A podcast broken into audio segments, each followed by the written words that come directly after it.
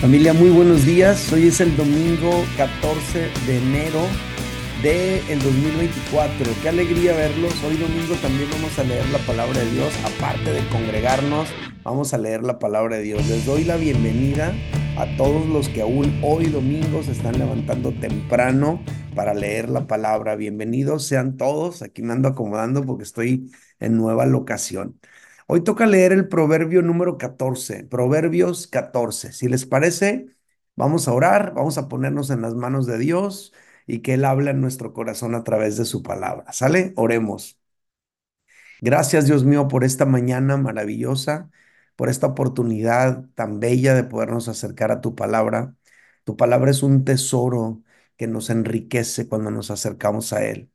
Tu palabra es una fuente de bendición, de sabiduría para nuestra alma. Por eso estamos hoy, Señor, acercándonos a ti para que tu palabra cumpla en nosotros todo su propósito. Habla en nuestro corazón en el nombre de Jesús. Amén. Hoy toca leer Proverbios capítulo 14.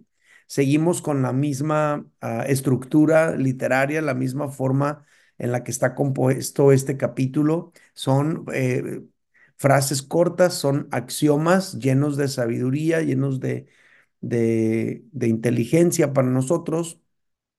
Son 35 versículos este capítulo 14. Vamos a leerlo y al final me compartes cuál es el que te impactó más, cuál te llamó la atención y por qué. Y luego yo les comparto los míos, ¿sale? Vamos a leerlo. Proverbios 14, versículo 1 en adelante. Dice, la mujer sabia edifica su casa mas la necia con sus manos la derriba. El que camina en su rectitud teme a Jehová, mas el de caminos pervertidos lo menosprecia. En la boca del necio está la vara de la soberbia, mas los labios de los sabios los guardarán. Sin bueyes el granero está vacío, mas por la fuerza del buey hay abundancia de pan. El testigo verdadero no mentirá, mas el testigo falso hablará mentiras. Busca el escarnecedor la sabiduría y no la halla, mas el hombre entendido, la sabiduría le es fácil. Vete de delante del hombre necio, porque en él no hallarás labios de ciencia. La ciencia del prudente está en entender su camino mas la indiscreción de los necios es engaño. Los necios se mofan del pecado, mas entre los rectos hay buena voluntad. El corazón conoce la amargura de su alma, y el extraño no se entremeterá en su alegría. La casa de los impíos será asolada, pero florecerá la tienda de los rectos. Hay camino que al hombre le parece derecho, pero su fin es camino de muerte. Aún en la risa tendrá dolor el corazón, y el término de la alegría es congoja. De sus caminos está hastiado el necio de corazón, pero el hombre de bien estará contento del suyo. El simple todo lo cree, mas el avisado mira bien sus pasos. El sabio teme y se aparta del mal, mas el insensato se muestra insolente y confiado. El que fácilmente se enoja hará locuras, y el hombre perverso será aborrecido. Los simples heredarán necedad, mas los prudentes se coronarán de sabiduría. Los malos se inclinarán delante de los buenos, y los impíos a las puertas del justo. El pobre es odioso aún a su amigo, pero muchos son los que aman al rico. Peca el, el que menosprecia a su prójimo, mas el que tiene misericordia de los pobres es bienaventurado. No hierran los que piensan el mal, misericordia y verdad alcanzarán los que piensan el bien. En toda labor hay fruto, mas las vanas palabras de los labios empobrecen. Las riquezas de los sabios son su corona, pero la insensatez de los necios es infatuación. El testigo verdadero libra las almas, mas el engañoso hablará mentiras. En el temor de Jehová está la fuente de confianza y esperanza tendrán sus hijos. El temor de Jehová es manantial de vida para apartarse de los lazos de la muerte. En la multitud del pueblo está la gloria del rey y en la falta de pueblo la debilidad del príncipe. El que tarda en airarse es grande de entendimiento, mas el que es impaciente de espíritu enaltece la necedad. El corazón apacible es vida a la carne, mas la envidia es carcoma de los huesos. El que oprime al pobre afrenta a su hacedor, mas el que tiene misericordia del pobre lo honra. Por su maldad será lanzado el impío, mas el justo en su muerte tiene esperanza. En el corazón del prudente reposa la sabiduría, pero no es conocida en medio de los necios. La justicia engrandece a la nación, mas el pecado es afrenta de las naciones. La benevolencia del rey es para con el servidor entendido, mas su enojo contra el que lo avergüenza. Estos son los 35 versículos del capítulo 14 de Proverbios. Y pues les pregunto, ¿verdad? Como siempre, ¿cuál es el versículo que más les impactó, el que más les llamó la atención? Les animo que lo compartan, que lo escriban. Yo creo que va a ser de bendición para todos los que lo leamos después. Le doy la bienvenida a todos los que fueron llegando durante la lectura y pues yo les voy a comentar los tres versículos que, que a mí me bendijeron, ¿no? Yo le puse como título a esta, a esta lectura Sabiduría en maneras visibles. Sabiduría en maneras visibles. Ahorita vamos a ver por qué. Primer versículo que les voy a compartir está es el versículo 1. Dice, la mujer sabia edifica su casa, mas la necia con sus manos la derriba. Le puse como título a este versículo, la sabiduría edifica, la necedad derriba. La sabiduría edifica, la necedad derriba. Este versículo nos permite ver el fruto de la sabiduría en contraste con el fruto de la necedad. Uno edifica y el otro derriba. Entonces uno, si quiere saber si uno es sabio o necio, uno debería preguntarnos, ¿no? A ver, ¿estoy edificando? pues esa es una señal de que hay sabiduría, hay un rasgo de sabiduría para, por, ahí. Estoy derribando, pues hay un rasgo de necedad ahí. Este versículo también algo importante que comentar es que aunque se menciona a las mujeres, dice, la mujer sabia edifica su casa, mas la necia con sus manos la derriba aunque se mencionan las mujeres, la verdad es que la sabiduría o la necedad no es exclusivo de las mujeres o para las mujeres. Un hombre necio también derriba. Y derribar implica terminar con lo bueno que Dios le ha dado. Su matrimonio, su familia, su ministerio. La necedad puede derribar todo aquello bueno que Dios te pudo haber entregado. Un hombre sabio también construye, no nada más las mujeres. Un hombre sabio construye, un hombre sabio edifica, forma, un hombre sabio hace florecer lo que Dios le ha dado, su matrimonio, su familia, su ministerio, su empresa. Cuando hay sabiduría allí, el resultado se va a hacer visible a través de que sea que está floreciendo, que está prosperando, mejorando. Es decir, la sabiduría edifica, construye.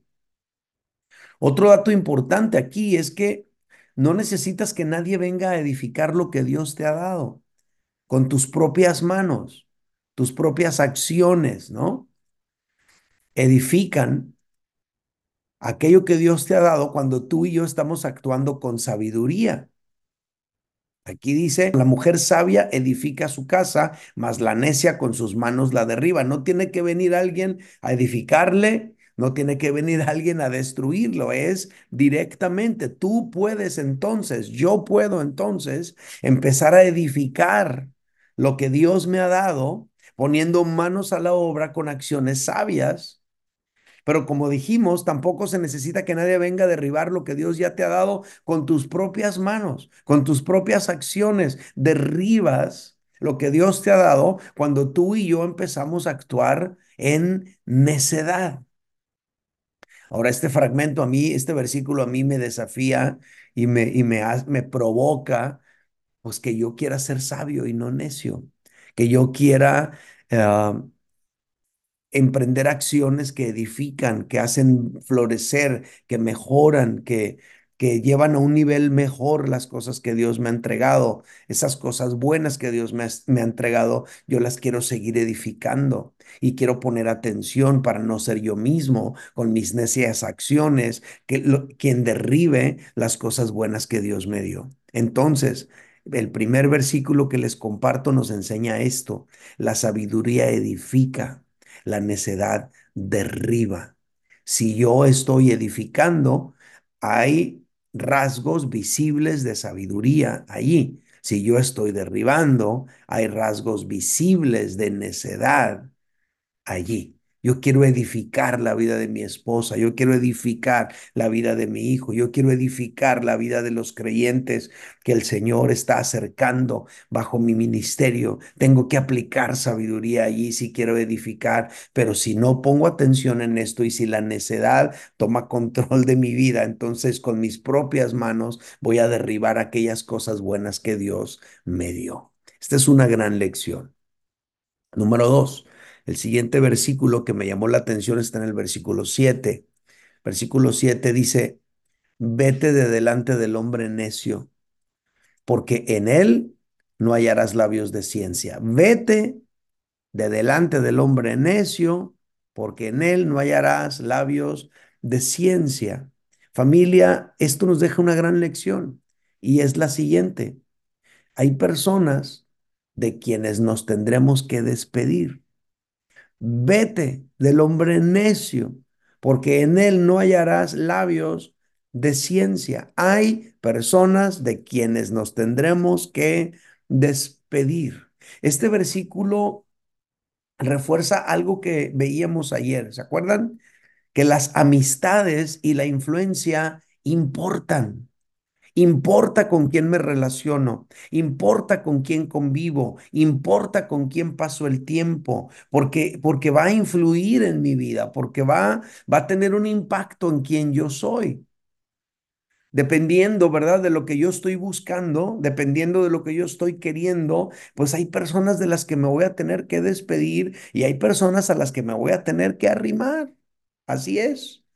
Voy a tener que acercar a ciertas personas dependiendo qué es lo que estoy buscando para mi vida.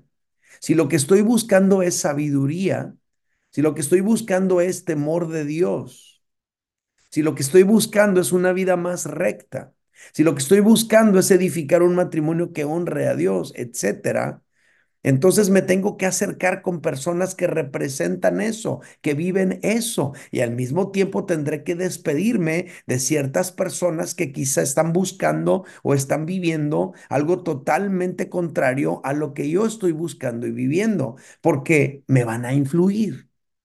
Entonces este versículo es contundente, es, es preciso, es, no sé, es, es muy fuerte. Vete de delante del hombre necio porque en él no hallarás labios de ciencia. ¿Estás buscando inteligencia, ciencia, sabiduría? ¿Estás buscando mejorar? Pues entonces te vas a tener que acercar a personas que te aportan eso a tu vida. Y hay otros de los que pues lamentablemente te vas a tener que despedir porque si no te van a estar influyendo en una dirección totalmente contraria a lo que Dios quiere para ti. Aquí, básicamente, este versículo dice, si estás buscando labios de ciencia, te tendrás que despedir del necio. Punto. ¿Por qué? Pues porque no vas a encontrar ciencia allí. Así de sencillo. Lo que vas a encontrar es necedad. Necedad. Ahora, una buena pregunta que nos ayudaría a nosotros es, a ver, en buena onda, ¿qué estoy buscando yo? Porque si no sé ni lo que estoy buscando, entonces a lo mejor nada más me voy a quedar donde me río mucho, aunque esté lleno de necedad el momento. Si yo no sé ni lo que estoy buscando, entonces voy a quedarme en donde sea, porque finalmente cualquier lugar es bueno. Pero si tú ya determinaste y tienes bien claro en tu mente, en tu corazón, a ver, yo quiero edificar lo que Dios me ha entregado. Él me entregó un matrimonio, quiero edificarlo, hacerlo florecer. Él me entregó una familia, unos hijos, unas hijas, quiero edificarlos, quiero hacerlos florecer. Entonces, hay personas de las que me tengo que despedir y hay personas a las que me tengo que acercar. Número tres, tercer versículo que a mí me llamó la atención, se los comparto. Versículo 23 dice, en toda labor hay fruto. En toda labor hay fruto. Mas las vanas palabras de los labios empobrecen. En toda labor hay fruto, mas las vanas palabras de los labios empobrecen. Yo le puse como subtítulo a este versículo, manos a la obra, ¿no?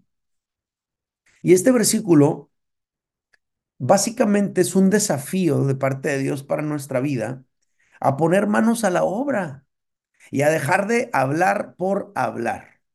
De repente somos muy soñadores, hablamos mucho, ¿no? Aquí se hace un contraste entre el poner manos a la obra y el hablar, pero nunca emprender acciones concretas.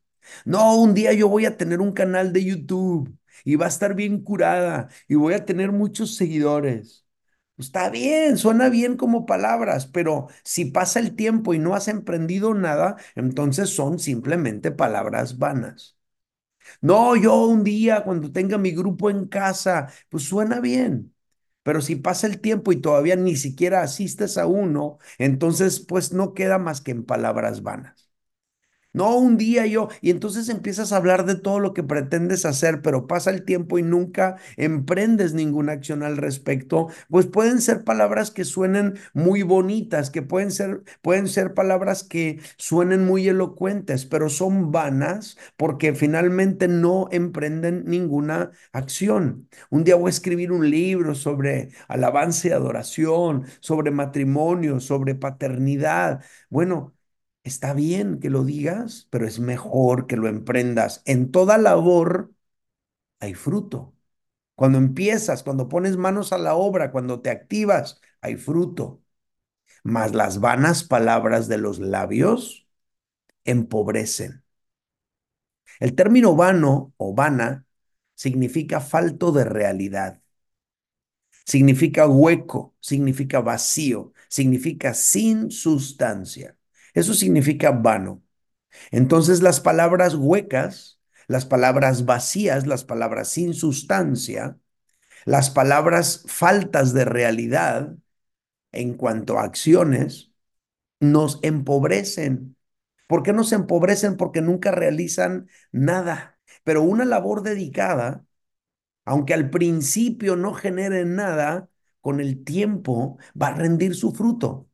Tú empiézale, ¿no? A lo mejor al principio vas a tener que ponerle a tu taquería, vas a tener que ponerle a tu panadería, vas a tener que poner de tu bolsa, pero finalmente va a llegar el momento en el que aquella acción que emprendiste, a la que en el principio tuviste que invertirle un poquito, ya te está dando.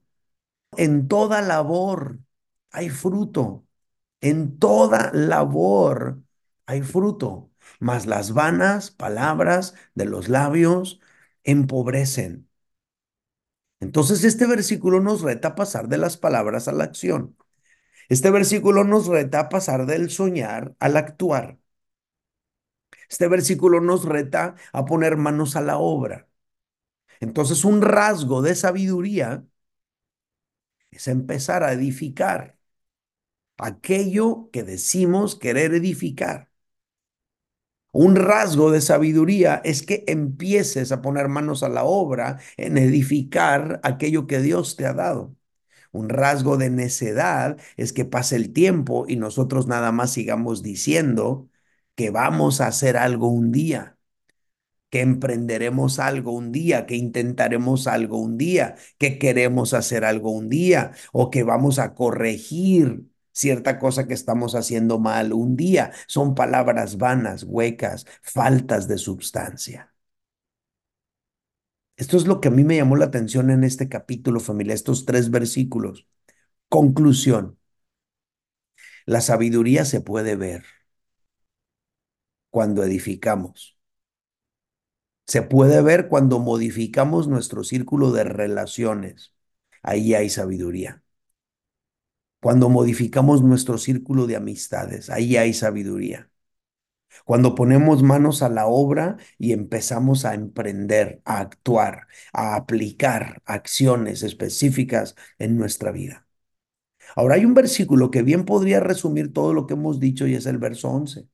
La casa de los impíos será asolada, pero florecerá la tienda de los rectos. Este versículo me llama mucho la atención porque aquí se presenta un contraste entre una casa, lo cual te da eh, o denota prosperidad, riqueza, poder, pero que termina en asolación. Es decir, termina esa casa derribada, destruida, en contraste con una tienda, lo cual denota pobreza, lo cual denota inicios humildes, pero que llega a florecer con el tiempo, ¿no? ¿Cuál es el factor determinante? La rectitud, la sabiduría, la justicia. Eso es lo que edifica, eso es lo que levanta. A lo mejor tú estás en una condición eh, pequeña, humilde. A lo mejor tú estás en una condición de necesidad en este momento. Pero si tú con sabiduría empiezas a emprender, ¿no? Pequeñas acciones, en toda labor hay fruto. Si tú empiezas a aplicar este conocimiento de la palabra y te empiezas a rodear de personas que te aportan inteligencia, sabiduría, estrategia, ideas, aunque tú estés en una tienda, aunque estés en un inicio eh, humilde, en un inicio pequeño, tú puedes hacer florecer aquello que Dios te ha dado. Familia, la sabiduría edifica, la necedad derriba. Esta es una gran lección para todos nosotros. Vamos a orar y nos vamos a quedar con la palabra de hoy, ¿no? Señor,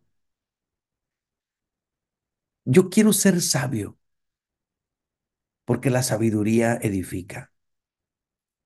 Yo quiero que la sabiduría en mi vida se pueda apreciar de maneras visibles, que se puedan ver las acciones sabias de mi vida.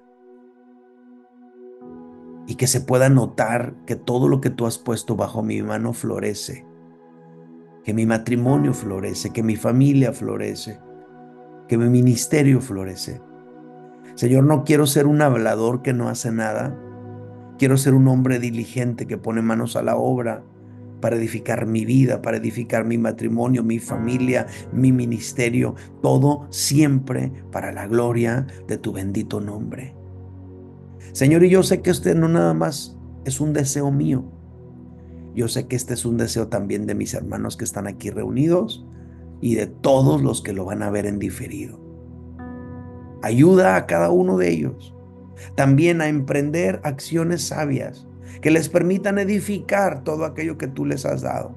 Señor, en el nombre de Jesús yo los bendigo, te pido que en todo les vaya bien, que este domingo, Señor, en sus iglesias reciban alimento espiritual, que te adoren con pasión, que puedan conectarse contigo, que puedan abrir el corazón y que puedan salir de esa reunión edificados, llenos de gozo y que puedan manifestar todo eso en sus matrimonios y familias. Señor, bendigo a cada uno de los que están escuchando esta transmisión aquí presencial o en diferido y a los que están en Spotify también. Que tu gracia y tu favor los acompañen. En el nombre de Jesús. Amén. Familia, gracias por acompañarme este domingo. Qué bueno que pudimos leer la Biblia juntos. Que Dios les bendiga. Sean fieles, vayan a sus reuniones nos vemos mañana, 6 de la mañana. Dios les bendiga. Bye bye.